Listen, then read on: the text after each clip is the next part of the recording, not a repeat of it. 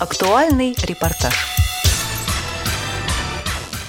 В Государственном музее обороны Москвы 2 декабря прошла экскурсия «Война на ощупь». Мероприятие было организовано для людей с нарушением зрения. Посетители смогли подробнее узнать о деталях битвы под Москвой, самого крупного сражения Великой Отечественной войны. Также гости ознакомились с различными экспонатами, военными предметами и послушали звуки военной авиации. Своими впечатлениями с нами поделилась семейная пара – кандидат педагогических наук Сергей Ваншин и сотрудник Государственного Дарвиновского музея Ольга Ваншина. 15 лет назад назад мы начали как раз разрабатывать методику социокультурной реабилитации инвалидов музейными средствами.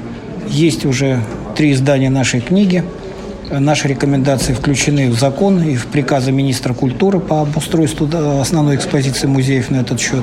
Поэтому я вот реабилитолог, а она музейный работник. Я руковожу институтом реабилитологии, кандидат педагогических наук. И страшно ругаясь, писали эту методичку, потому что он как реабилитолог, а я как и то, и другое, мы правильно и понятно объяснили, что нужно делать в музеях, чтобы было интересно и полезно всем группам инвалидов, слепым, глухим, на колясках, с ментальными нарушениями, как водить экскурсии, что можно делать, что нельзя, что будет лучше, что хуже.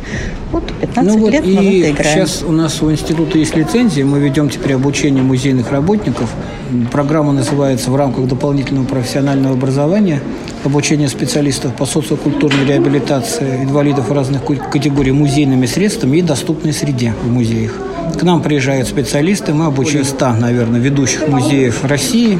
Как Москва, Питер, Ростов, ну, Ясная Поляна, э, Мелеховский музей, Кижи, музей Северо-Запада, много, в общем, музейщиков. Они как раз приезжали, э, учились, как работать с инвалидами разных нозологий и что нужно сделать в музеях для того, чтобы эта работа дала свой результат.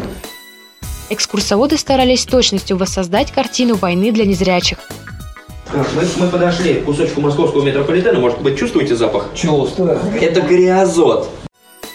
Желающие имели возможность потрогать некоторые экспонаты руками, чтобы почувствовать, как солдаты, забывая о боли и страхе, шли на подвиг против врага. В рамках экскурсии все желающие получили возможность посетить выставку, посвященную животным на войне, о которой нам рассказал экскурсовод музея Дмитрий Носков. Выставка посвящена животным на войне. Это совместная выставка Государственного музея обороны Москвы, Дарвиновского музея и еще нескольких организаций. Здесь представлены экспонаты как нашо, запасников нашего музея, из фондов нашего музея, так и экспонаты, переданные нам на временное хранение остальными организациями. Здесь вы можете видеть э, как картины, переданные нам из Дарвиновского музея, также вот, пожалуйста, экспонаты кота, собаки. Уникальный экспонат нашего музея – лодка-волокуша. Такую лодку перетаскивали собаки, на ней перевозили раненых.